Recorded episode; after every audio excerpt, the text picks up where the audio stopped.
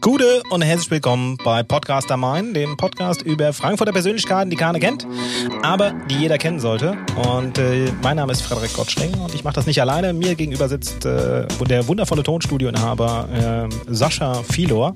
Gute. Und ähm, das Konzept der Sendung ist eigentlich ganz einfach. Einer von uns beiden lädt einen Gast ein, den der andere nicht kennt. Und dann lernen wir den Gast und Frankfurt über den Gast quasi kennen. Und äh, das machen wir jetzt nicht einfach so nach dem Motto, hey, ja, wer bist du, stell dich mal vor, sondern wir äh, haben so ein bisschen uns was ausgedacht und wir fangen an mit einer Ja-Nein-Fragerunde. 120 Sekunden geht das Ganze. Sascha befragt meinen Gast, weil Sascha den Gast nicht kennt. Und dann äh, werde ich das Ganze, äh, das Gehörte kurz zusammenfassen und einmal sagen, wer der Gast ist und warum ich ihn eingeladen habe. Genau, weil es ja jetzt Episode 1 ist quasi. Ne? Wir haben ja ein bisschen rumgesponnen bei der Episode 0 und ein bisschen diskutiert, wie wir das Ganze machen. Ähm, es wäre jetzt die Frage, wie lange geht denn die Fragerunde? Haben wir 120 Sekunden. 120 Sekunden, hast du ja eben gesagt, gell? 120 Sekunden, habe ich eben Hast gesagt. ja aber ganz genau so gesagt, gell? 120 Sekunden, merkt ihr das jetzt, ja? Ja, ich frage ja auch nur nochmal für die Zuhörer, dass Ja, ja, wir das ach so, genau. hier Ja, ja. äh, festgehalten haben. Ne? Also ich Damit wusste, alle wissen, wie rum genau. Mir war das ja klar. Ja, das, du hast ja auch das Konzept gelesen. Genau, äh, wenn bei 120 Sekunden melde ich mich dann und äh, die, die, wenn, wenn du angefangen hast, eine Frage zu stellen, darfst du die noch fertigstellen. Oh, das ist ja nett. Und, und der Gast darf auch noch antworten. Das ist ja auch nett. Ja? Super. So, dann Geht's, geht's los? würde ich mal sagen, geht los und zwar jetzt. Okay. Äh, äh, hallo Gast, ähm, bist du ein Mann? Ja. Ah ja, okay, alles klar. Ähm, du kommst aus Frankfurt So schaut's. und du lebst auch zurzeit in Frankfurt. Immer noch. Immer noch. Mhm. Ähm, du hast quasi, also ich nehme an, deswegen hatte ich ja auch Frederik eingeladen. Du hast ein Business in Frankfurt, das du machst. Ja. Ähm, das heißt, du bist selbstständig? Ja. Ja, läuft bei mir. ähm, okay, dann müssen wir das mal ganz so ein bisschen eingrenzen. Das heißt Business. Du arbeitest hier in Frankfurt und bist selbstständig und hat diese Arbeit mit Kunst zu tun. Ja. Aha, aha. Hat diese Arbeit, ähm, na gut, da gibt's ja jetzt äh, viele Bereiche, aber ah, ich äh, jetzt, ja, ich äh, kenne ja den Frederik aus dem. Hat, diese, hast, hat diese, diese, diese Arbeit oder diese Kunst ähm, zufälligerweise mit äh, Malen zu tun? Auch. Auch. Na, das ist natürlich jetzt ja oder nein, gell? Also. Jetzt quasi ja dann ja. Dann muss ich ja sagen. Wenn's, wenn ich. Äh, Okay, okay, alles klar. ja alles klar. ähm, auch. Das heißt, okay. Ähm, äh, ich sag mal, hat das, hat das Ganze mit, mit Werbung zu tun, sage ich mal. Ja. Das heißt, du bist äh, vielleicht äh, ein alter Kollege vom Frederik. Nein. Ja, und jetzt? Du hast noch 15 Sekunden. Kaputt. 15 Sekunden, warte. Okay, alles klar. Das heißt, du bist, äh, der hat mit Malen zu tun, äh, äh, oder auch mit Malen zu tun. Das heißt, du bist, äh, du bist vielleicht Graffiti-Künstler. Nein. Nein, also dann wär's ja, na, okay. Äh, der, der, oh, Gut. okay. 120 Sekunden, ah, der hast dich super geschlagen. Ich äh, äh, bin auch gespannt, du kannst dann, äh, wir, wir zählen mal, wie viele Fragen wir es so jeweils schaffen, in 120 Sekunden unterzubringen. Ich Ja. prophezeie, mit etwas Übung steigern wir es gewaltig. ich fasse das kurz zusammen. Äh, mein Gast heute ist ein Mann, er ist Frankfurter, ähm, selbstständig, hat was mit Kunst zu tun. Die Kunst hat auch was mit Malen zu tun, aber so viel kann ich schon mal verraten. Äh, du bist äh, quasi äh, äh, nicht nur für, für gemalte Kunst berühmt. Ähm, es hat auch was mit Werbung zu tun. Mein Gast heute ist Thomas Cleaver und äh, ich habe ihn kennengelernt als Kameramann. Ah. Da klingelt was. Ne? Okay. Das, ist, das ist Thomas. Hallo Thomas. Hallöchen. Das ist toll. Genau, ich dachte sowieso, ihr solltet euch mal kennenlernen. Aber äh, jetzt noch kurz, warum habe ich Thomas eingeladen? Ähm, wir haben ähm, tatsächlich eine Zeit lang zusammengearbeitet, aber er ist kein Ko Kollege in dem Sinne, dass, wir Ja. tatsächlich mal in einem Unternehmen zusammengearbeitet haben, aber halt auf den gemeinsamen Kunden. Und ähm, äh, Thomas hat so das ein oder andere Konzert mitgefilmt äh, in seinem Leben bereits. Äh, und äh, unter anderem, äh, ich hoffe, ich erzähle jetzt keinen Blödsinn, die Kelly Family. Und hat quasi, äh, ähm, würde ich mal behaupten, eins der größten Kelly Family Archive. Oh, krass, okay. ja, die, dieses, äh, ich sage jetzt nicht, wo du wohnst, ansonsten kriegst du die Bude eingerannt. Aber ähm, genau. Ja, aber dann, dann hake ich da direkt mal ein. Wie ist denn das eigentlich? Also wenn du jetzt Kameramann bist, äh, du hast die Kelly, Kelly Family gefilmt. Ähm, wie ist denn das mit Urheberrechten? Also das ist wahrscheinlich hat die Kelly Family dann schon die Urheberrechte. Aber du bist ja eigentlich nee. der Urheber der Bilder, ne? Da müsste ich jetzt schon ein bisschen weiter ausholen. Also ähm, jetzt im Falle der Kelly Family muss ich das ein bisschen korrigieren. Kelly Family habe ich selbst noch nicht gefilmt, aber ich bin, ich filme sehr viele, sehr viel aus der deutschen Schlagerbranche und produziere die kompletten Trailer für die Kellys. Also alles zum Beispiel, was die ganzen Kellys in den letzten Jahren gefilmt haben, wenn die wieder auf Tournee gehen, dann bin ich derjenige, der aus diesem ganzen Material wieder neue Werbemedien produziert. Für soziale Medien, Kinowerbung, Plakatwerbung. Ähm, ich arbeite primär für die Konzertveranstalter. Das ist sozusagen ähm, mein Hauptbusiness. Und ähm, in dem Fall interessiert es eigentlich niemanden, was mit dem Urheberrecht der Bilder ist, weil das hat sich über, gerade bei den Kellys über 30 Jahre angesammelt oder noch länger. Und das wird dann einfach immer wieder zusammengekratzt, mir zugeschaufelt und äh, dann wird Werbung produziert. Und da ist quasi, ja, man missbraucht das Material ja in dem Sinne nicht, sondern das ist ja alles im, äh, im Sinne der Kellys ähm, gibt es Diskussion nicht. Ja, abgefahren. Wahnsinn. Wäre aber auch tatsächlich so, also Urheber wäre schon Thomas, wenn er filmen würde für die Kellys. Ja, für die Bilder. Aber ähm, kommt halt auch drauf an, was für Nutzungsrechte genau, genau. du dann halt Genau, also es ist generell ja so, dass ähm, oftmals wird gesagt, derjenige, der es filmt, dem gehört das. Also wenn ich jetzt gebucht werde, ein Kelly Family Konzert zu filmen, mein Auftraggeber bucht mich, ein Konzert zu filmen von den Kellys dann es liegt so natürlich das komplette Urheberrecht des Materials bei mir und meistens produziere ich daraus irgendeinen kleinen Werbefilm. Wollte der Kunde dann das gesamte Rohmaterial dennoch haben, müsste ich, wie man das immer wieder hört, 200, 300 Prozent Buyout verlangen. Also, aber äh, wenn ich das tun würde, dann wäre das das letzte Mal, dass ich für meinen Kunden ja, verstehe. Hab, ja. weil so läuft einfach nicht in der Branche. Also das kannst du machen, wenn du für Dr. Oetker oder Müllermilch oder was weiß ich einen Werbespot drehst und dann wollen die das Rohmaterial haben, weil dann haben sie dich für einen Werbespot Klar. beauftragt. Ja, ja, und ähm, nicht für das gesamte Rohmaterial. Das liegt bei dir. Mhm. So ist es, da die Branche in Deutschland relativ übersichtlich ist. Ähm, das wäre einfach nicht schön, wenn man, wenn man da auf dem Urheberrecht so rumreiten. Ja, gut. Also das war ja auch nur so eine, so eine, ähm, ja, ja. nur so ein Gedanke jetzt. Aber ähm, und wie ist das so generell? Weil ich meine, das ist ja wahrscheinlich nicht, äh, sind ja nicht deine einzigen Kunden, die du dann hast, oder beziehungsweise dein einziger Auftraggeber. Was machst du sonst so? Also du bist, du bist freier Kameramann, nehme ich mal an. Also du bist nirgendwo festangestellt. Genau, nein, ich bin eigentlich, genau, das ist eigentlich, deswegen konnte ich deine Frage vorhin gar nicht so genau beantworten, was mein Beruf ist. Ich bin so ein bisschen eine, eine eierlegende Wollmilchsau im äh, Digitalbereich. Ich komme ursprünglich aus dem Visual Effect Bereich. Also ich habe äh, 3D-Animation äh, und Spezialeffekte für Kinofilm gemacht. Ähm, zum Beispiel äh, Traumschiff Surprise, das gelbe Taxi. Ach geil. Falls du dich erinnerst, das habe ich Wie gemacht. Cool ist das, das, das wusste ich jetzt auch noch nicht. Abgefahren. da habe ich sozusagen ein bisschen meine Sporen verdient mit ganz jungen Jahren, äh, dass ich für Bully diese, diese Spezialeffekte gemacht habe. Ja, cool. Und ähm, also das heißt, du hast dann wirklich nur, nur das Taxi quasi, nur das Taxi gebaut sozusagen. Genau, das waren wirklich fast zwei Jahre meines Lebens, wo ich dieses Taxi, das sah bei mir am Computer dann nicht so schön aus wie im Film, sondern nur alles grau in grau. Ähm, und da ging es nur um die Bewegungsanimation. Also ich habe das Keyframing gemacht für dieses Taxi ah, in sehr, sehr vielen Szenen. Und ähm, da komme ich eigentlich ursprünglich her. Also ich bin eigentlich so ein, so ein Gamer, den damals diese Spezialeffektbranche aufgesaugt hat, mit großer. Dankbarkeit. Ja, okay. Und ähm, das hat sich alles über, über viele Jahre weiterentwickelt. Ähm, über viele Jahre Frankfurter Werbeagenturbranche. Also ich habe hier danach neun Jahre in Frankfurt in der klassischen Werbeagentur Post-Production-Szene gearbeitet, die mich dann wiederum ausgespuckt hat, als ich äh, Familie gegründet habe. und ähm, dann habe ich den Entschluss gefasst, ähm, so nicht ja. und mich selbstständig gemacht.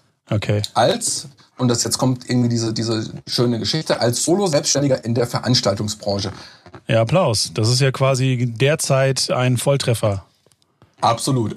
Okay, das heißt, äh, du hast momentan jetzt nicht so viel zu tun wahrscheinlich, oder? Wie ist das?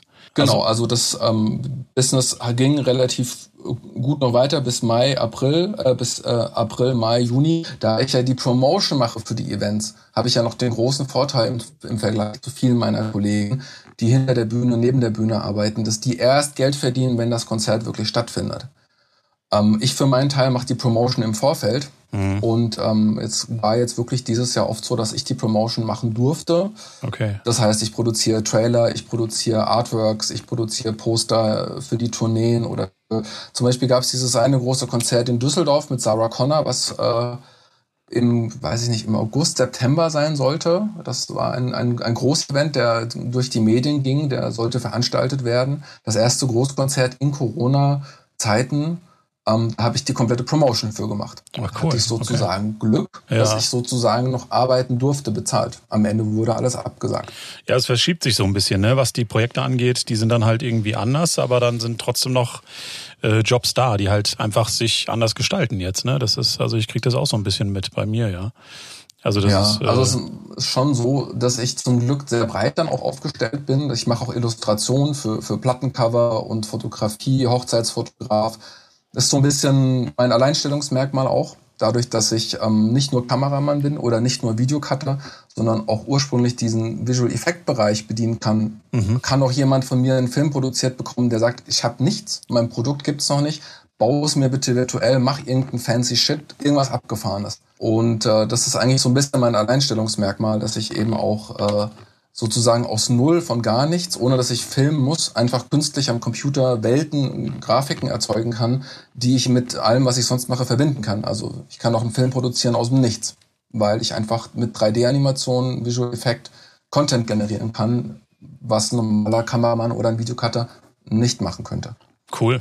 Und du hast ja im Endeffekt hast du ja natürlich dann auch logischerweise so dieses ganze Verständnis für äh, Kameraführung, für Perspektiven, für für äh, Szenen, für Schnitt. Äh, das richtig. Also ich versuche das alles ja. so ein bisschen zu bündeln. Richtig, richtig. Cool. Ja, klingt mega interessant. Ist total toll. Woher kennst du so Leute, Frederik, sag mal? Ja, äh, war, war äh, insofern auch nur Zufall, als dass wir ähm, beide ähm, für Live Nation ähm, gearbeitet haben. Die, ah, okay. Also großer, großer Konzert und, und also Künstlervermarktung. Ja. Im Grunde genommen Ticket, Ticket, Kunst, Veranstaltungsvermarktung. Konzertveranstalter, ne? Ja, also ja, machen aber auch Comedy und haben diese ganzen, also so Family-Shows und so weiter ja, äh, mit dem Programm gehabt.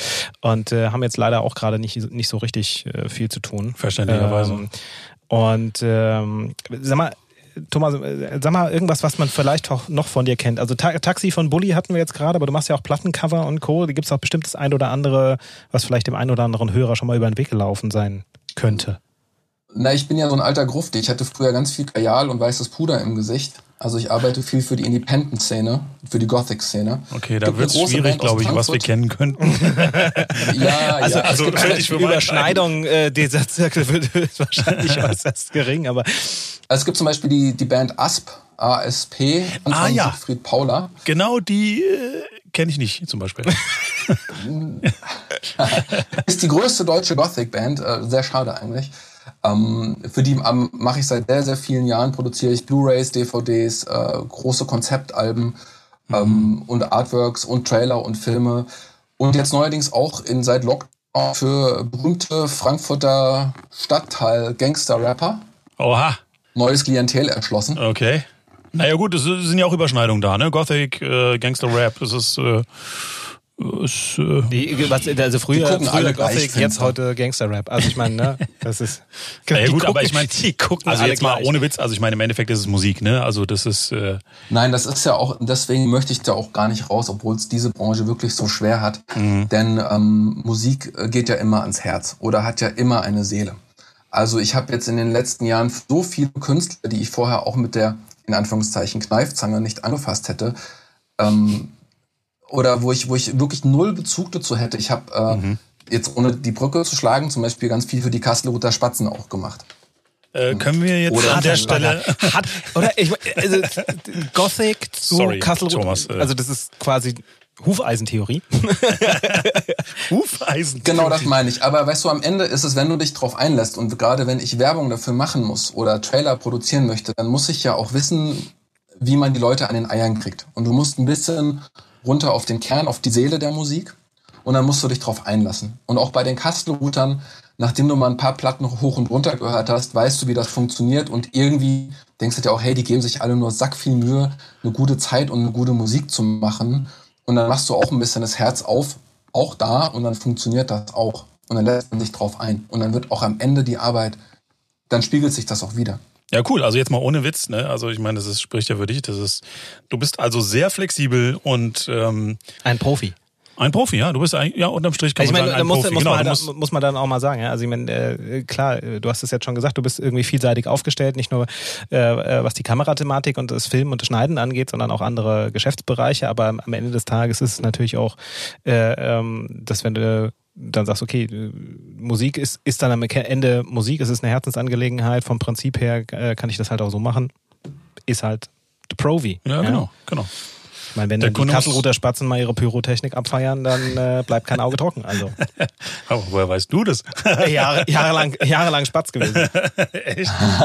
Nein, wenn man sich auch irgendwann selbstständig macht, dann machst du ja auch das, was einem wirklich am Herzen liegt und was einem auch wichtig ist. Ne? Einer von den vielen Gründen, diesen Sprung ins kalte Wasser zu wagen, ist ja auch, dass man keine Lust mehr hat. Ähm, wie gesagt, als ich in der Frankfurter Werbebranche gearbeitet habe, ich habe äh, neun Jahre lang für Philip Morris gearbeitet. Das ist quasi die rechte Hand, ne? also für Tabakwerbung. Und das macht am Ende des Tages nicht wirklich glücklich. Ähm, Das, Ja, mein Bruder ist Grafikdesigner und der hat auch lange Zeit für Tabakkonzerne oder für einen sehr großen Tabakkonzern gearbeitet und ähm, hat da in meinen Augen natürlich coole Arbeit gemacht. Ne? Also er hat, er hat super Arbeit gemacht, aber es ist natürlich äh, jetzt ein Auftraggeber, wo man sagt, okay, also wirklich ethisch ist sowas nicht. Ja, also das ist halt einfach. Äh, und je älter man wird, glaube ich, desto mehr ähm, sagst du auch oder überlegst du dir halt auch, für was du arbeitest, für wen du arbeitest. Und äh, ja, ich finde halt in der, in der Werbebranche, also äh, bei mir war das so, da, es gibt eine, gibt eine Lernkurve, die du hast, ja, auch äh, die du dann durchläufst und sagst, okay, du, du kannst hier wenigstens immer noch irgendwas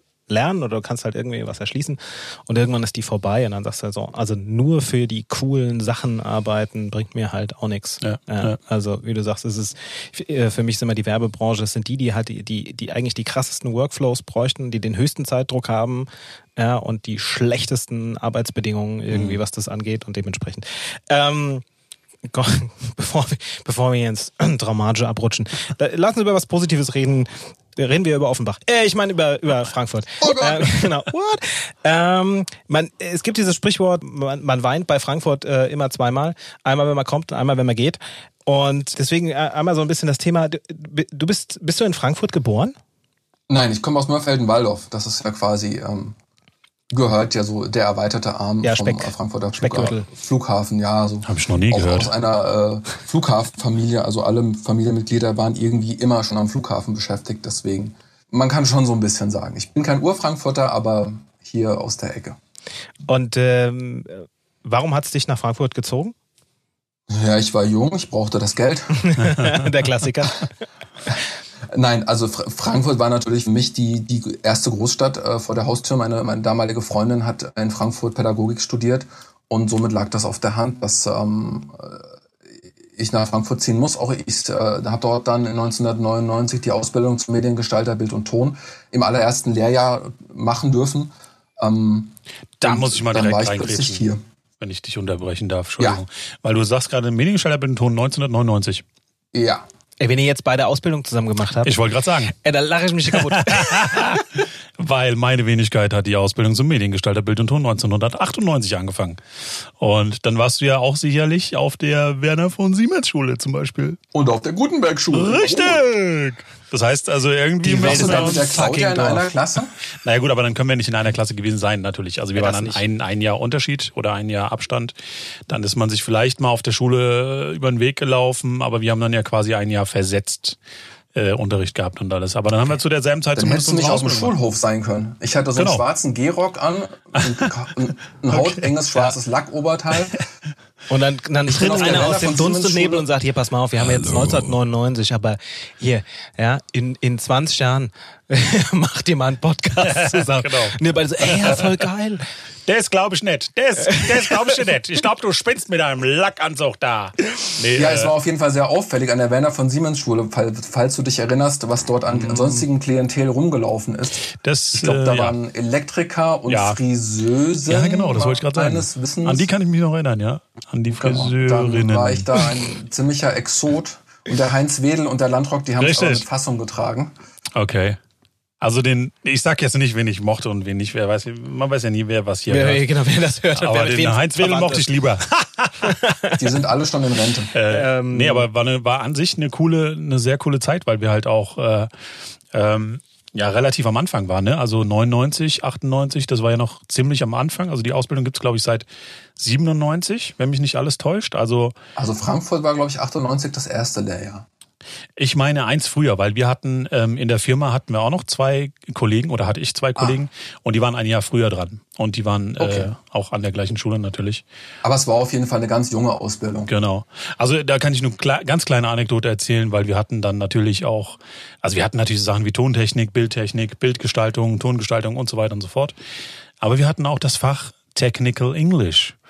Und unser damaliger, den hast du bestimmt auch gehabt dann, den, ich weiß den Namen nicht mehr, äh, äh, damaliger Technical English Lehrer, der hat uns tatsächlich in unserer ersten Stunde, hat er sich hingesetzt und hat gesagt, Hello people, uh, now what we do today here? Und dann hat er quasi uns gebeten, dass wir Vorschläge machen, was wir machen. Und äh, wir wussten, haben, haben dann halt gesagt, ja, keine Ahnung, Entschuldigung, Sie sind der Lehrer, äh, machen Sie doch mal einen Vorschlag.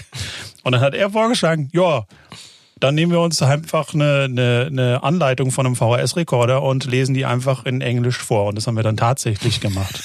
Das muss ich mal reinziehen. Wahnsinn. Wahnsinn. Wow, oder? Wirklich also. Lerneffekt äh, minus 3000. Ich wollte sagen, das hat dir, das hat dir viel gebracht, Ja, oder? absolut, absolut.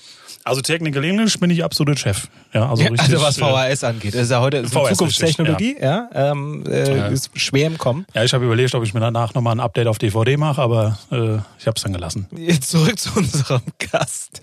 In welchem, welchem Stadtteil bist du denn äh, ähm, beheimatet, beziehungsweise in welchen hast du denn bisher so, so gewohnt? Das kann ich mit einer Gegenfrage beantworten. Ich habe den schlechtesten Fernsehempfang in ganz Frankfurt. Ich weiß ja, wo du wohnst.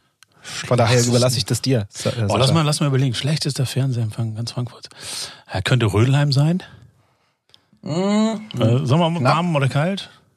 äh, ein bisschen warm. Bisschen warm. Dann vielleicht, äh, ich tippe jetzt einfach mal, also noch, noch westlicher oder, Nee. eher, oder eher städtisch. Also mehr, mehr City, City näher. Es hat, einen, es hat einen ganz genauen Grund, warum gerade ich so einen schlechten Ach so, natürlich. Ja, dann ahne ich natürlich Ginnheim wahrscheinlich. Kann Sicher, sicher. Ah. Ich wohne ziemlich genau unterm Spachel. Richtig. Also für die Zuhörer, Aber das ist der Fernsehturm hier in Frankfurt. Genau. Ja. Die ist nett, wisse, gell? Der Spargel. der eigentlich in Bockenheim steht. Ginnheimer Spargel, der eigentlich in Bockenheim steht, genau. Ja. Genau. Genau, ich wohne in Ginnheim. Ich meine, ich gucke schon lange kein Fernsehen mehr über DVB-T oder, ähm, aber es ist trotzdem, ähm, der Fernsehturm ist, also ich erzähle das auch, auch immer meinen Kindern, wenn wir mit dem Auto wieder nach Frankfurt zurückfahren und die Kinder kurz vorm Einschlafen sind, spielen wir immer das Spiel. Wer sieht zuerst den Fernsehturm? Also, das ist schon hier für uns ein ganz wichtiger Dreh- und Angelpunkt. In welchen Stadtteilen hast du vorher so gewohnt? Ginnheim. Ginnheim. Echt? Du bist nach Ginnheim gezogen und du bist in Ginnheim geblieben? Wow. Ey, Ja, seit äh, 2001. Und, und warum?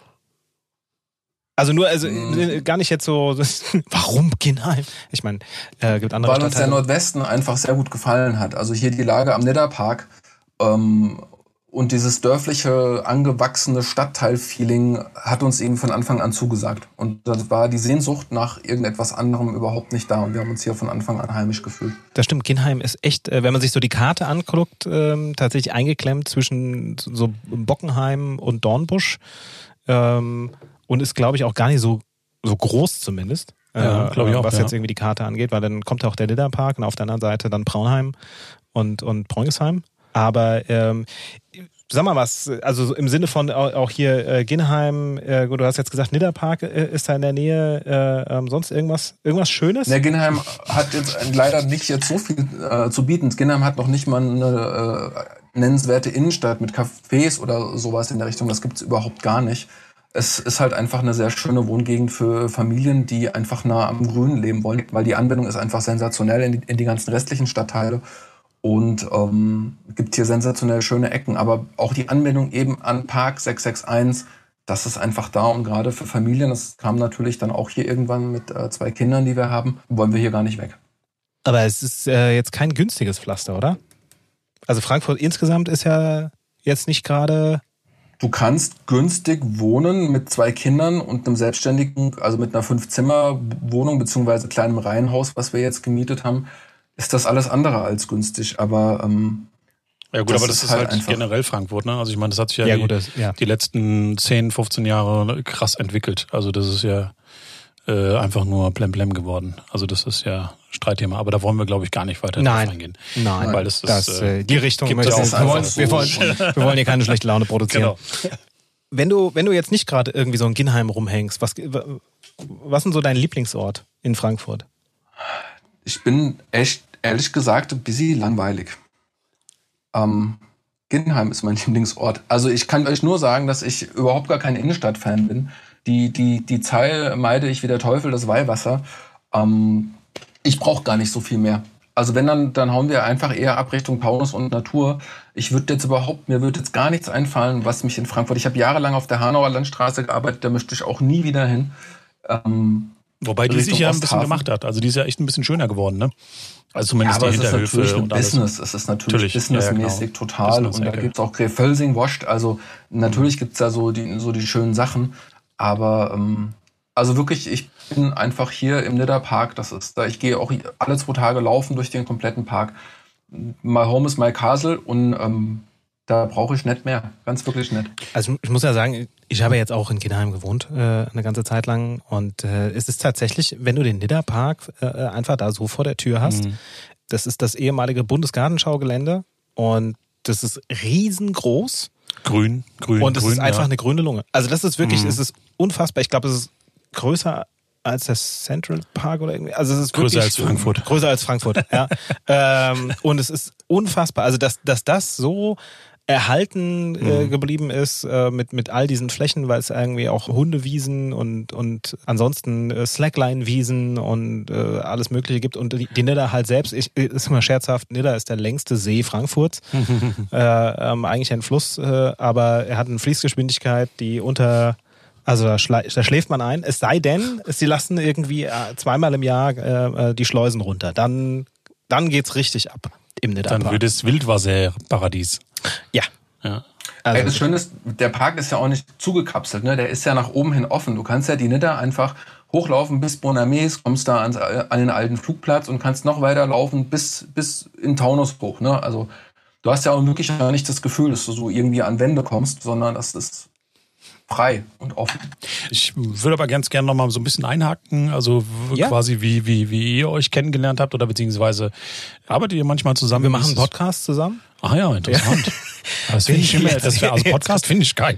Äh, nee, also äh, ist, ist halt, also ich meine, ich habe ja auch was mit Film äh, quasi zu tun, nicht so äh, auf dem High-End. Level würde ich jetzt mal behaupten, so wie Thomas ähm, mehr auch was Konzeptebene angeht, aber wir haben uns eben kennengelernt über diesen Live Nation äh, Job, bei dem es darum ging. Also ich habe äh, quasi dem, das Material, was was Thomas aufbereitet hat, habe ich dann als Werbeanzeigen geschaltet. Also wenn er fertig war, so, okay. begann quasi Ah, meine verstehe, Arbeit. okay.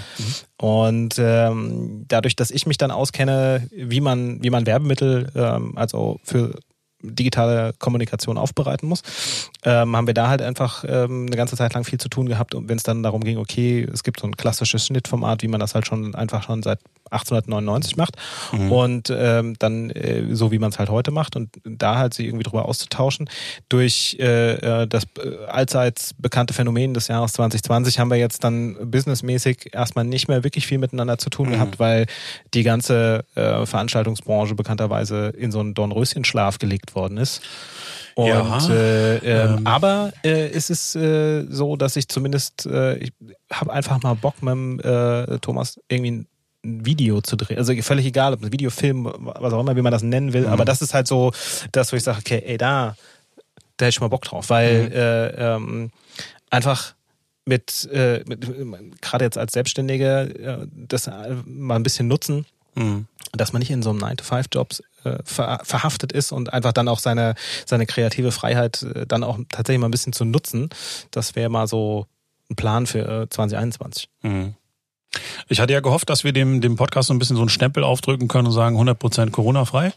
Ähm, es bleibt halt nicht aus, dass man darüber redet. Ja. das, Es beschäftigt uns halt alle und gerade wenn wenn's, wenn du sagst Solo-Selbstständiger äh, quasi in der Veranstaltungsbranche Ähm, hast du jetzt irgendwie noch Projekte oder wie, wie, wie ist da so die Aussicht? Ist da irgendwie Land in Sicht, dass du sagst, ey, da liegen schon so ein paar Sachen auf dem Tisch und ich habe jetzt hier diese Projekte umgesetzt und das wird alles schon geplant für, was weiß ich, Sommer, Ostern, was auch immer? Oder ist das, äh, weiß ich nicht, ist die Aussicht da anders? Die Frage ist schon wirklich gut, ähm, wie es jetzt im Grunde der kompletten Branche geht, weil die Branche ist definitiv noch absolut gebeutelt. Die liegt auch wirklich komplett auf der Fresse im Vergleich zu der Gastronomie, die ja auch immer als äh, das große Opfer beschrieben wird, äh, wobei die ja noch ein paar Pizzen an der Theke verkauft. Mhm. Die Veranstaltungsbranche macht nichts anderes seit einem halben Jahr. Sie verschiebt Konzerte von März auf August, von August auf Januar, von Januar auf Juli. Jetzt sind wir im Moment bei den äh, Verschiebungen so weit, dass wir ähm, auf Ende 21 verschieben, also den mhm. äh, Konzert-Event Sommer, den wird es wahrscheinlich nicht geben.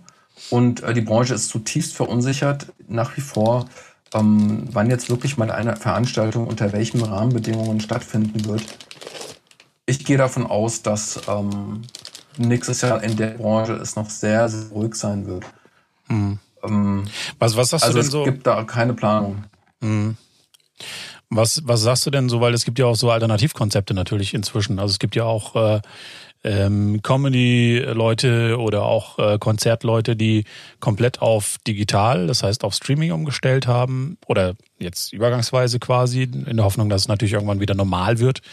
Ähm, es gibt äh, Rapper, Sänger, was auch immer, die machen Auto, ähm, Kino, Konzerte. Ähm, also klar, das sind natürlich alles Ersatzkonzepte, ne? Aber also gerade du, ähm, wenn du sagst 3D und so weiter, ja. ähm, da könnte man ja auch irgendwie sagen, dass, also bestimmt hast du dir auch schon Gedanken gemacht und das ist natürlich auch immer eine Frage, gibt es da ein Budget für? Natürlich. Ähm, aber so, ich sag mal, so rein virtuelle Sachen, die dann irgendwie kameragestützt sind und vielleicht mit, mit Virtual Reality irgendwie zusammenlaufen. Ähm, also auf so Konzepte wäre es also ja auch cool. Auf jeden Fall. Also, Natürlich, natürlich ähm, sind wir auch immer wieder dran, kommt immer wieder auch, wird auch zum Teil umgesetzt, ähm, wird natürlich nie, und das ist ein wichtiger Knackpunkt, das echte Live-Erlebnis ersetzen, was die Leute mhm, sich klar, einfach wünschen. Klar.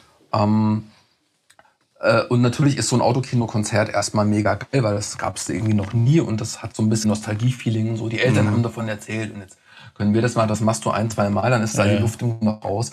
Auch diese Virtual Reality Sachen, die sind für den Moment aber das Hauptproblem sehe ich im Moment eher noch in der Monetarisierung, dass du, dass es im Moment noch keine sinnvolle, seriöse Plattform gibt in Deutschland, wo du sozusagen mal virtuelle Eintrittskarten verkaufen kannst, wo die Leute auch zahlen. Ähm, weil ich glaube nicht, dass jetzt jemand bereit ist, mehr als fünf Euro, wenn überhaupt, für ein virtuelles Konzert ausgeben, wenn er für sieben Euro einen Monat Netflix und Disney Plus und ähm, also das Konkurrenzangebot auf dem Sofa zu Hause ist einfach so groß und das virtuelle mhm. Konzert gibt dir nicht die Gänsehaut, die dir ein echtes Konzert gibt. Und dann guckst du doch die zweite Staffel von Mandalorian für sieben Euro. Hast du nicht gesehen? Statt für zwei Stunden einmalig das Konzert, was du auch nicht mal Replay gucken kannst. Mhm. Deswegen ist, glaube ich, dieses virtuelle Konzerterlebnis immer nur eine, ein Marketing-Tool, ein Promotion-Tool, um den Künstler irgendwie am Leben zu erhalten. Für wenn es wieder richtige Konzerte gibt. Die Bereitschaft für digitale Inhalte zu bezahlen ist schon gestiegen. Also gerade die, die Zeitungsbranche und so macht es jetzt vor, ähm, dass du halt immer, die Angebote werden für, für Nicht-Abonnenten immer stärker abgespeckt. Mhm. Und es gibt im Endeffekt eigentlich auch da nur noch Agenturmeldungen. Ähm, es gibt mittlerweile so äh, Community-Angebote, ähm, also Steady und Patreon äh, sind so zwei Anbieter, wo du dann tatsächlich als Künstler ähm, deine eigene Community binden kannst, indem du dann sagst, okay, ihr könnt mich hier irgendwie direkt unterstützen, aber das ist halt nichts, was du jetzt mal ähm, aufziehst, indem du sagst, ja, übrigens, äh, äh, ich habe das jetzt. Ja, sondern mhm. das ist halt einfach langfristig. Ähm, und verändert sich halt relativ krass. Also ich kenne das jetzt nur aus der Podcast-Szene und äh, ähm, so aus der aus der Online-Magazin-Szene. Da ist es halt so, dass äh, da einige äh, tatsächlich auf diese Plattform umgestiegen sind und es sich da zeigt, dass ganz viele aus der, aus der, aus den, von den eigenen Fans ähm, bereit sind, den, den Künstler selbst tatsächlich zu supporten, äh, ohne dass es unbedingt um Gegenleistungen geht. Also ich habe das auch. Ich habe äh, den, den einen oder anderen Podcast, den ich ähm, unterstütze, nicht weil ich dann äh, erwarte, dass auch tatsächlich jede Woche irgendwie eine neue Folge irgendwie bei rumkommt, sondern weil die, die machen guten Scheiß mhm. und ich will das unterstützen. Und der, der, die Beträge, die dann teilweise fließen, das, also das ist dann, äh, du kannst verschiedene Pakete äh, in der Regel äh, selber schnüren und sagen, was es dafür gibt. Und dann bezahlst du halt mal hier drei Euro, da mal fünf Euro. Aber wenn du äh, eben entsprechend viele Fans hast, äh, die du dann äh, da reinziehst klar, klar. und auch ein entsprechendes mhm. Angebot machen kannst. Also ich weiß nicht, ähm, äh, ob du, kennst du nicht Lustig von, von Joscha Sauer? Uralt Ding eigentlich. Ja, selbstverständlich, ja. Genau, und der ist jetzt auch bei Steady. Und okay. der, äh, ähm, der, der ja, finanziert sich. Bonus-Panels. Ja, genau. So, und das, also das rettet dich jetzt auch nicht äh, als, als Band äh, mit einer riesen Maschinerie irgendwie dran von heute auf morgen, aber ähm, ich glaube auch, dass du äh, über diese äh, Krise jetzt hinaus irgendwie dir was anderes überlegen musst, weil ähm also ich finde, ich gebe dir recht, ist halt interessant für die Künstler direkt, ne? Für die Künstler, die diese Tools einfach benutzen, um ihre so ein paar Groschen irgendwie dazu zu bekommen. Das ist trotzdem die komplette Peripherie oder die klassische Maschinerie, die du brauchst, halt, um Großveranstaltungen durchzuführen, wie sozusagen du brauchst jetzt äh, Werbemedien für ganz viele Märkte, das wird das niemals abdecken können. Ne? Das hat sich jetzt, jetzt muss man schon auch sagen, hat sich einfach jetzt gewandelt und ich weiß nicht, ob man das komplett jetzt an den Haken hängen kann, so wie es mal war. Es wird zurückkommen, aber mit Sicherheit in einer veränderten Form.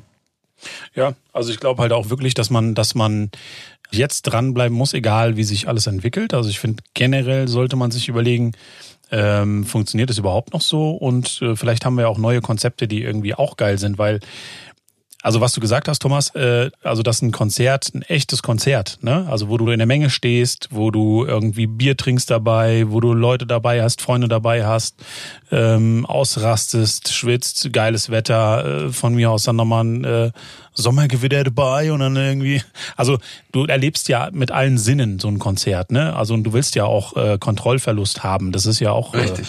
Äh, ne? Also das darum geht's ja auch und das geht halt ein bisschen schwierig zu Hause auf dem Sofa.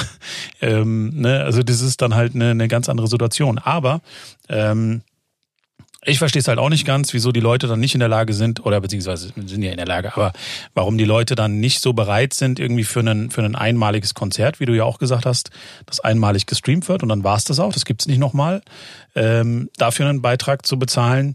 Im Gegenzug aber irgendwie Streamer gucken oder Streamer dabei beobachten, wie sie halt einfach nur auf irgendwelche Videos reacten und da kommt, ballert eine Donation nach der anderen rein und wo du denkst, für was zahlt ihr denn da jetzt eigentlich gerade, ja? Also das ist so, also das finde ich halt, ich finde es mega interessant. Ich verurteile es nicht. Also jeder kann ja machen, was er möchte und also auch die Zuschauer können ja auch donaten, was sie wollen und wem sie wollen. Also es ist ja jedem selbst überlassen.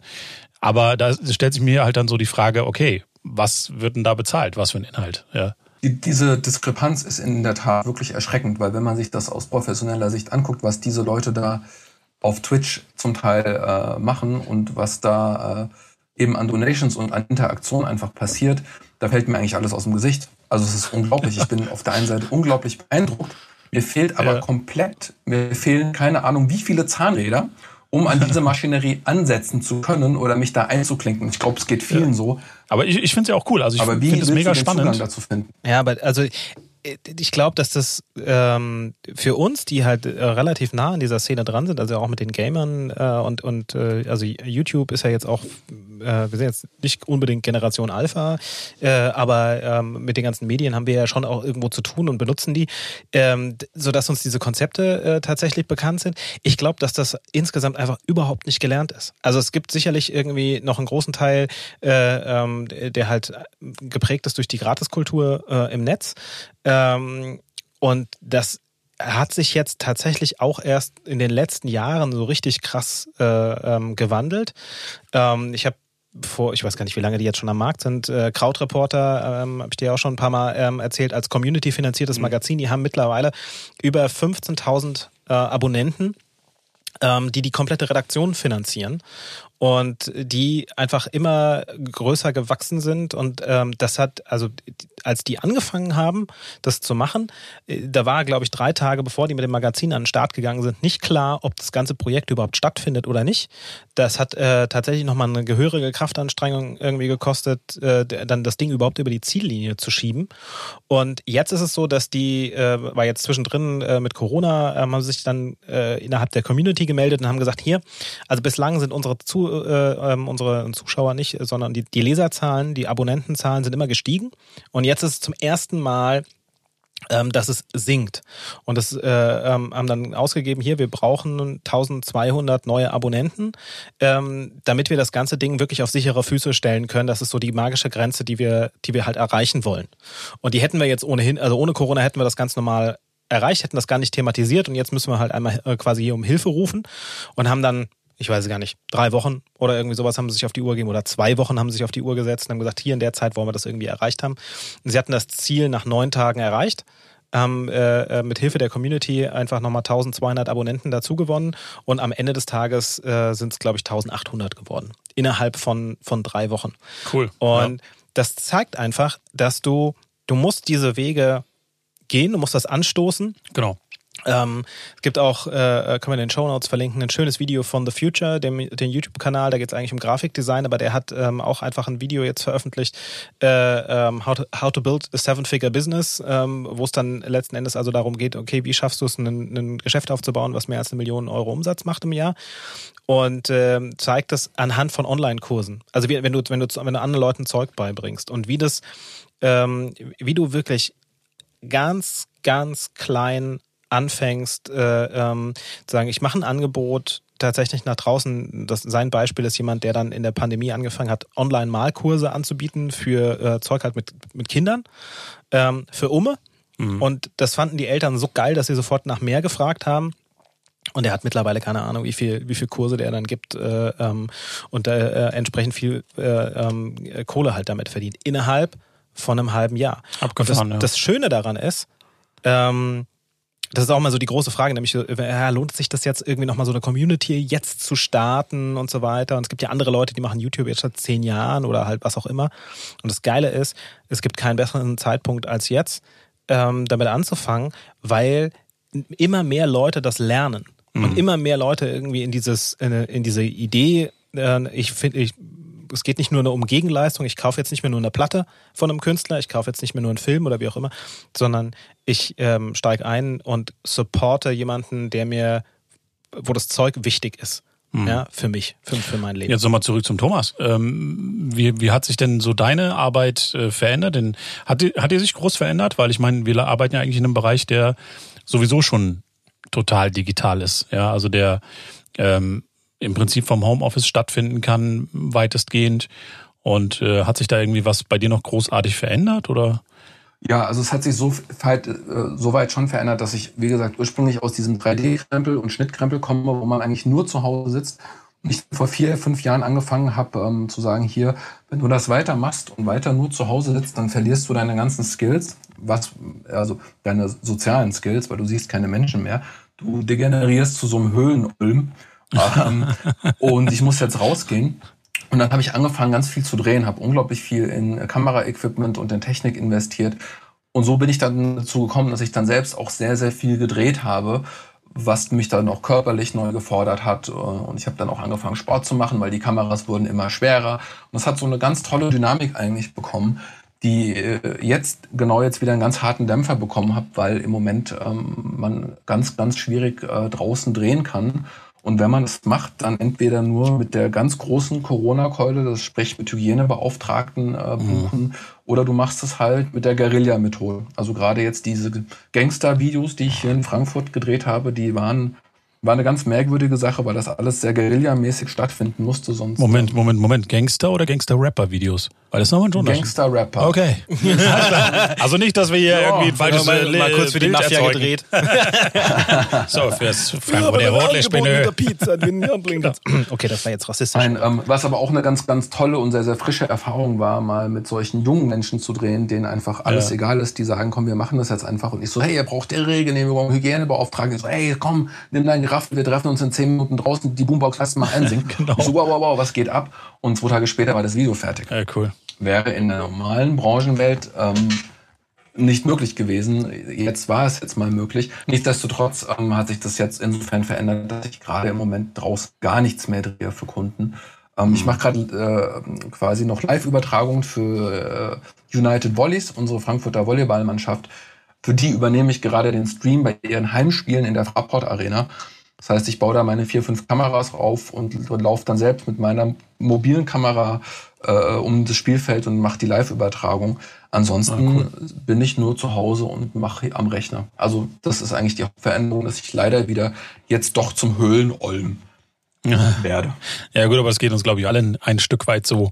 Richtig. Also ich meine, das ist äh, klar. Also wir haben zumindest noch die Möglichkeit, irgendwie mal ins Studio zu gehen oder ähm, wenn man selbstständig ist, kann man selbstbestimmt arbeiten und äh, kann aber auch mal entscheiden, nee, heute mache ich Homeoffice. Ja, mich hat es nur mal interessiert, also wie das halt deine Arbeit so ein bisschen verändert hat und so.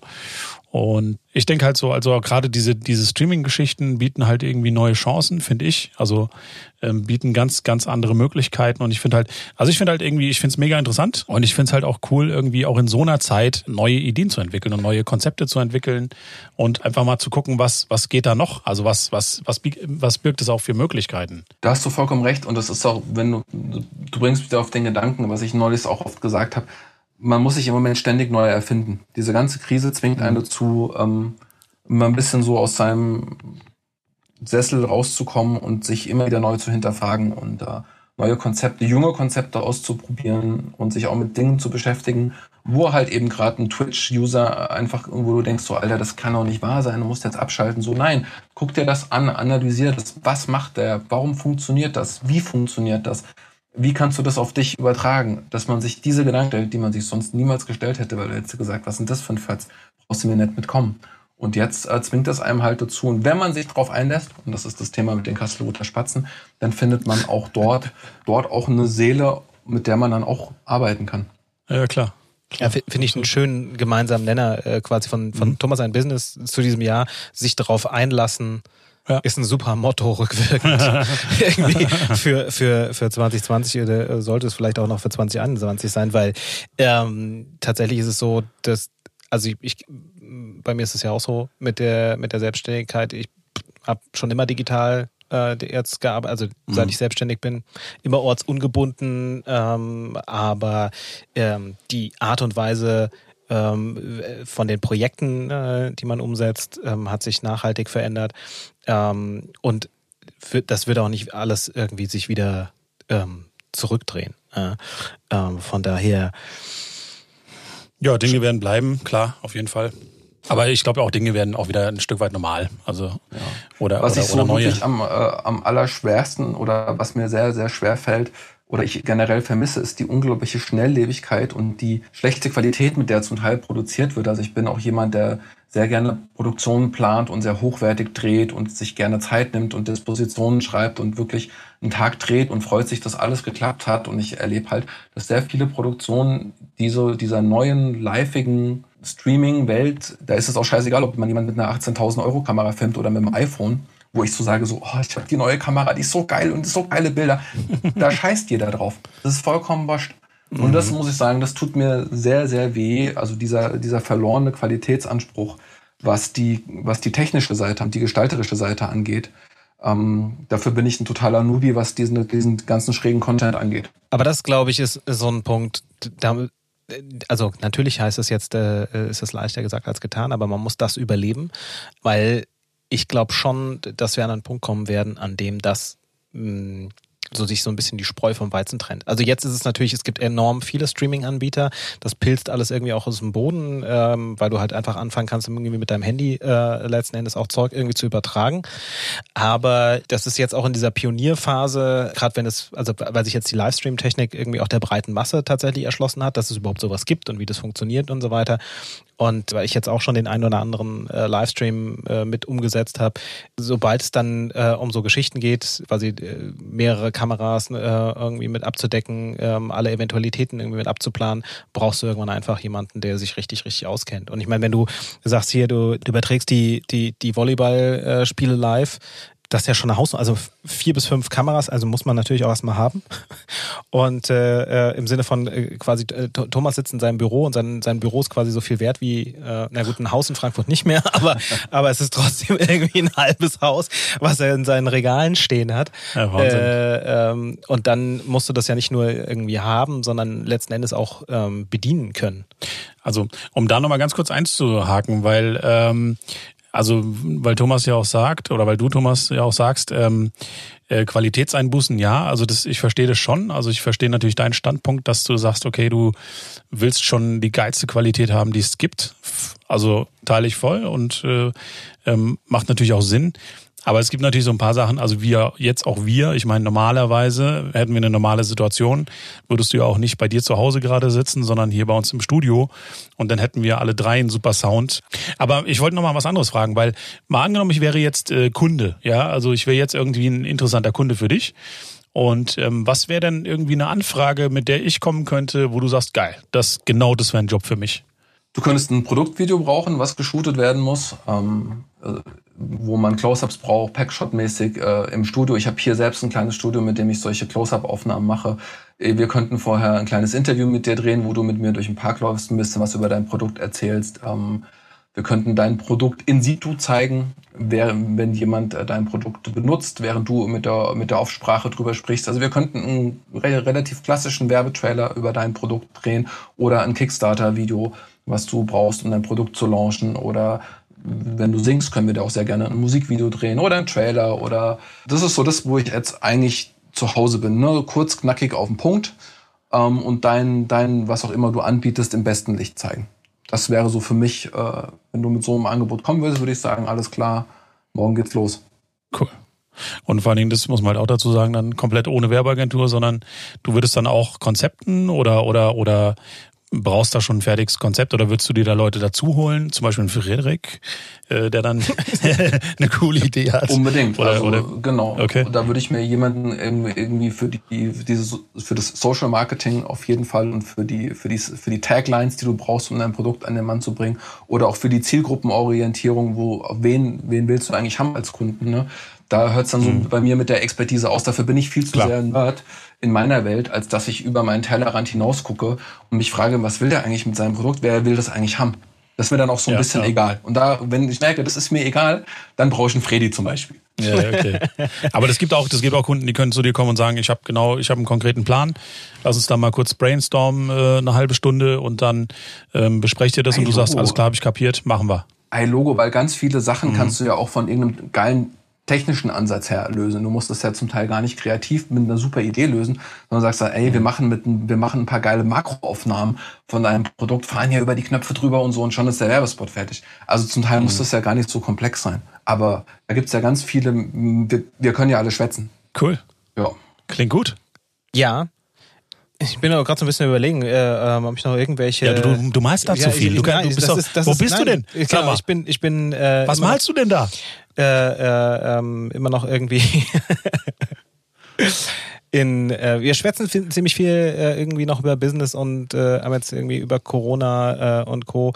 Ich bin einfach noch am überlegen, ob wir noch irgendwie eine, noch mal so eine Frankfurter Ecke noch mal mit ja, ja, wir, haben, ich auch. wir haben jetzt wir kommen so langsam äh, mit der Zeit auch äh, ans Ende, aber irgendwie noch mal so, ein, so einen kleinen Schwenk ja? Ja, ja. Ja, ja Thomas, kannst du, kannst du aus dem, aus dem Nähkästchen plaudern? Warum ist dein Ginheim so dein Ginheim? Ich meine, ein bisschen hast du ja schon erklärt, wegen, wegen, wegen der Nidda und Co. Aber. Naja, ähm, die Sache ist, wisst ihr, dadurch, dass ich auch zwei Kinder habe, verwurzelt man natürlich auch ein bisschen. Ne? Du, du, du fängst an im Kindergarten, lernst die, die Erzieherin kennen, du lernst die anderen Familien hier kennen. Du verwechselst zum Beispiel mit Familie, verwechselst du mit einem Stadtteil auf eine ganz andere Art und Weise wie ähm, als Single oder als kinderloses Pärchen. Da weißt du nur, die, wo sind die guten Cafés und die Kneipen, wo kann man abends hingehen. Wenn du mit Kindern in, auch in Frankfurt groß wirst, dann gehst du wirklich äh, rock bottom ähm, und kennst wirklich viele Leute privat, bist bei denen zu Hause. Ähm, und dann hast du auch für deine Kinder ähm, ein Umfeld geschaffen, was du einfach denen nicht ähm, nehmen möchtest. Wir haben ja auch überlegt, als wir Kinder bekommen haben, das machen ja viele, raus aus der Großstadt aufs Land ziehen. Weil da heißt es ja dann auch immer, hier, das macht den Kindern nichts aus, wenn die ihren Freundeskreis neu aufbauen und die haben sich ganz schnell wieder an was anderes gewöhnt und das mag auch alles stimmen, aber es macht auch was mit den Kindern, wenn du ihnen ihr Umfeld bewahrst. Und wenn sie verwurzelt in einem Stadtteil aufwachsen. Und ähm, da so ist es uns ergangen und wir sind jetzt auch umgezogen letztes Jahr in Ginheim, von Ginheim nach Ginheim quasi nur eine Straße weiter, weil wir einfach dieses komplette Umfeld ähm, erhalten wollten für unsere Kinder und auch für uns. Klar. Weil mhm. am Ende ist man ja doch ein bisschen ein Gewohnheitstier. Und ähm, man kennt sich hier inzwischen wirklich, gerade, gerade durch den Faktor Familie. Und du magst Frankfurt natürlich auch. Absolut. Ich, ich will nie irgendwo anders hin. Aber ich sag dir auch ganz ehrlich, hier mein Nordwesten, in Ginnheim, Rödelheim, Bockenheim, von Sachsenhausen und äh, da und von alles was, das ist so, ich bin hier im, ne, das ist mein Frankfurt hier oben. Cool. Also ich meine, Frankfurt an sich wie erlebst du das? Ist äh, ähm, jetzt nicht ganz so familieunfreundlich, oder? Also man sollte ja eigentlich mal positiv, das war jetzt doppelte Verneinung, aber ähm, ich also ich muss auch kurz von, noch nachdenken. Ja, genau. Ähm, nee, äh, es gibt die äh, den den den also aktuell kann man ja von vielem nicht so ganz profitieren, äh, aber lassen wir das äh, mal kurz irgendwie außen vor. Äh, ähm, Schwimmbad für Kids äh, bis zum bestimmten Alter für Umme, ähm, die äh, ähm, Kita-Gebühren ähm, haben sie äh, zumindest irgendwie in einem gewissen Umfang, ich glaube äh, ähm, über drei Jahre äh, gibt es keine. Äh, für, einen, für einen Kindergarten. Äh, ist aber auch alles neu gerade jetzt, ne? 365 Euro äh, Ticket äh, ähm, vom, vom RMV, äh, dass du halt irgendwie, ich glaube, sogar nicht mehr, gut, das ist jetzt nicht nur speziell Frankfurt, damit kannst du, glaube ich, jetzt hessenweit sogar fahren. Also es ist, es ist jetzt, ja, natürlich, äh, ne, ähm, ich bin jetzt gerade auch aus, aus Frankfurt rausgezogen. Bei uns lag es eher daran, dass wir halt nichts Bezahlbares in Frankfurt gefunden haben und auch diese Verwurzelung mit Kind so nicht hatten. Aber ähm, Frankfurt ist jetzt nicht per se der Ort, an dem du sagst, äh, mit Kindern musst du jetzt auf jeden Fall weg hier. Nein, also gerade gerade in den Randbereichen, in den kleinen Stadtteilen ist das für Kinder wunderbar. Auch hier ist die Balance, auch was das was das Lernen vom Straßenverkehr angeht, genau richtig zwischen der kleinen Dorfstraße und der und der großen dreispurigen äh, Eschersheimer oder irgendwas absolut gegeben ich finde schon, dass Frankfurt äh, eine gute Stadt ist, um äh, hier auch Kinder großzuziehen und sie mit dem Leben zu konfrontieren. Mit, mit, mit allen Facetten, die es halt einfach gibt. Nur auch durch das Multikulturelle, was ich sehe, was wir in unseren Kindereinrichtungen haben und wie gut die Kinder da multikulturell ähm, aufwachsen. Da gibt es das Wort Integration gar nicht, weil das ist einfach, das ist einfach so. Die sind halt einfach da, die sehen so aus, wie sie aussehen, alle durcheinander, bunt. Und das wird überhaupt nicht in Frage gestellt oder in irgendeiner Weise thematisiert. Und das ist eine ganz, ganz tolle Sache. Es gab irgendwo so eine Reportage, wo ein Kind gefragt worden ist, ob es äh, quasi auch bei Ihnen, ich weiß gar nicht, ob es Ausländer oder Flüchtlinge war oder was auch immer. Und das Kind so, nö, hier gibt's nur Kinder. Ja, genau. okay, beste, beste ah, Antwort herrlich. ever. Saugeil. Ja. ja. Ähm. Aber das stimmt schon. Also Ginheim ist da, hat, hat da tatsächlich irgendwie auch nochmal so den, den Vorteil, dass es so, so gefühlt so ein bisschen im Windschatten Frankfurts äh, liegt, weil du, äh, du sprichst das an, ne? Du hast halt links und rechts eine super schnelle Anbindung. Also du äh, hast hier mit der äh, ähm, in Ginheim selbst die U-Bahn-Station, ähm, fahren irgendwie Busse, Straßenbahn, U-Bahn in alle Himmelsrichtungen. Ähm, und du bist äh, auf der anderen Seite mit der mit der Eschersheimer ähm, ähm, hast du dann quasi die nächsten, den, die nächste Lebensader eigentlich durch Frankfurt durch mit den, mit den U-Bahnen, wo quasi einfach alle 30 Sekunden gefühlt irgendwie eine, eine U-Bahn fährt, ohne dass du tatsächlich direkt an so einer Bahn äh, bewohnst, ja, und musst mehr oder weniger nur aus Ginheim rauslaufen und schon äh, bist du äh, relativ schnell in alle Himmelsrichtungen in kürzester Zeit. Ja, also das ist. Äh das war jetzt journalistisch eine Glanzleistung, Herr Friedrich. Ja, ich weiß. das war so, so, so eine halbe Stunde lang äh, eine eine. Es war auch keine Frage. Frage. Oder, ja, okay, dann hat's ja geklappt. Es war nur eine Feststellung. Nee, dann ist äh, super. Das war eine Lobeshymne. Dann war das richtig gut, ja, genau. Das war eine Lobeshymne äh, auf den Stadtteil. Genau. Nochmal dann soll ich auch nochmal abschließend, ja. Ja. Mit Blick auf die Zeit mhm. würde ich äh, ähm, zum Schluss kommen. Und ähm, wir machen das ganz spektakulär. Das Schlusswort dieses Podcasts gehört dem Gast. Ich darf ja nur wirklich ein Wort sagen. Ja, das waren jetzt schon mehr. Genau, dann, das Wort ist dann ich. nein, nein, nein, genau. dann, dann, dann, fangen wir bitte nochmal neu an. Nein, du darfst, du darfst, nee, noch, du darfst nochmal Worte ich, sagen. Ich möchte also, auch noch ganz gerne, bevor du jetzt hier das abbrichst, also ich finde es mega cool, dass du dabei warst, Thomas. Ähm, richtig cool. Ähm, mega interessant, also was du was du so erzählst, auch äh, branchenmäßig lustig, dass wir eigentlich zur gleichen Zeit auf der auf der gleichen Schule waren. Voll. Äh, Finde ich auch so mega äh, lustig halt. Und man kennt sich eigentlich nicht. Also vielleicht habe ich dich auch mal gesehen in deinem schwarzen Gewand, wer weiß. Ähm, Gedacht, was ist denn das aber, für einer? nee, und ja, die Kreativbranche. Äh, Finde ich mega spannend und äh, auf jeden Fall cool, dass du hier dabei warst. Dankeschön. Und ähm, ja, und äh, Frederik, du kannst äh, jetzt gerne auch noch was sagen, wenn du möchtest. Ja, ich erlaube dir. Ja. Los geht's.